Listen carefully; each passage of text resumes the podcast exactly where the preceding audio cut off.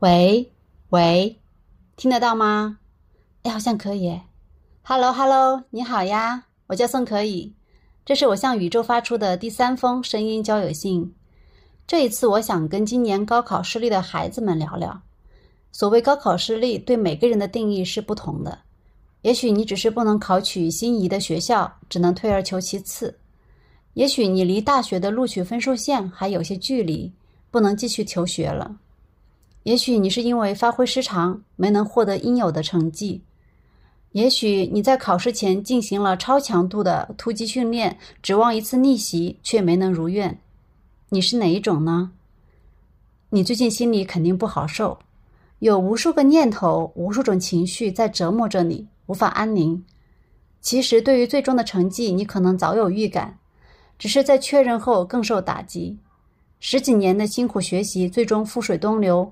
你可能会认为自己是个失败者。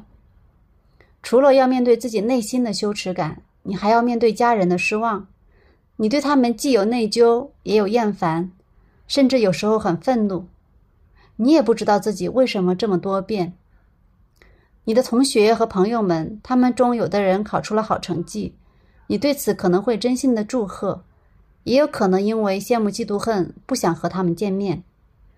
如果见面了，看到他们喜笑颜开、轻松愉快的样子，你有时候强装开心，隐忍融入；有时候会自惭形秽，不愿多说。以上这些呢，都是我猜的。你真实的情绪感受是怎么样的呢？你有找过人倾诉吗？情绪是最迅速的内心快递员，他们一股脑的从身体里跑出来，让你应接不暇。我的建议是。你可以先把这些情绪包裹签收，等收的差不多了，再归类梳理，打开看看里面都是些什么。情绪实际上是认知的代言人，我们对一件事的看法决定着我们有什么样的情绪和行动，而有什么样的认知又是由人的身份、欲望、能力三者共同组成的。我们每个人都有好多不同的身份，每个身份都对应着一个认知故事。比如，作为一名学生。你有考上一个理想大学、出人头地的欲望，这个欲望需要比较强的知识学习能力才能实现。所以反推一下，你的考试成绩没有达标，上一个好大学的欲望就会落空，然后你就觉得自己失去了一个出人头地的机会，就会沮丧和气恼。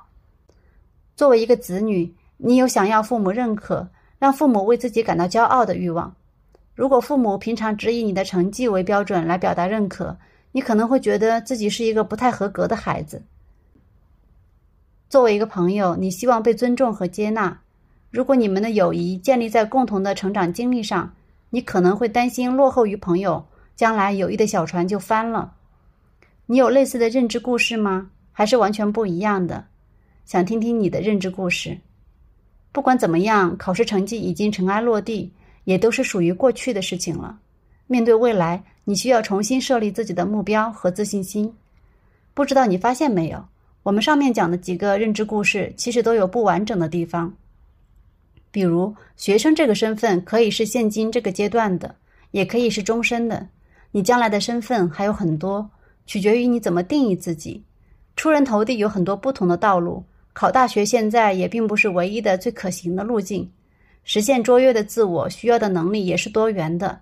比如人际交往能力、观察动手能力、身体素质等等，你最突出的核心能力也许不在知识型能力上。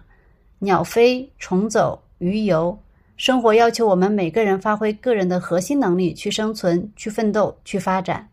你的核心能力是什么呢？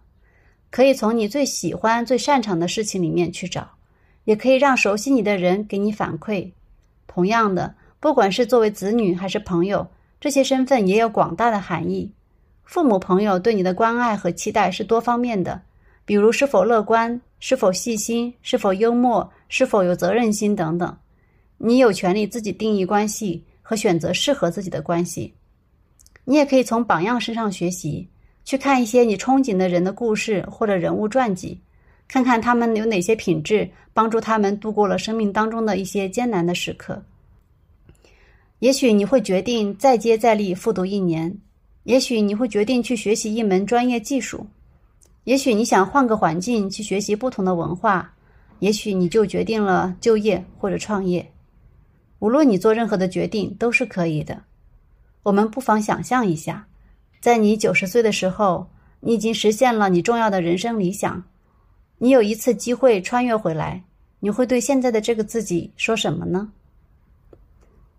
你可以在这里多停留一会儿，感受时间的魅力。我就聊到这里，期待你的回音。回音渠道我写在了简介里。拜。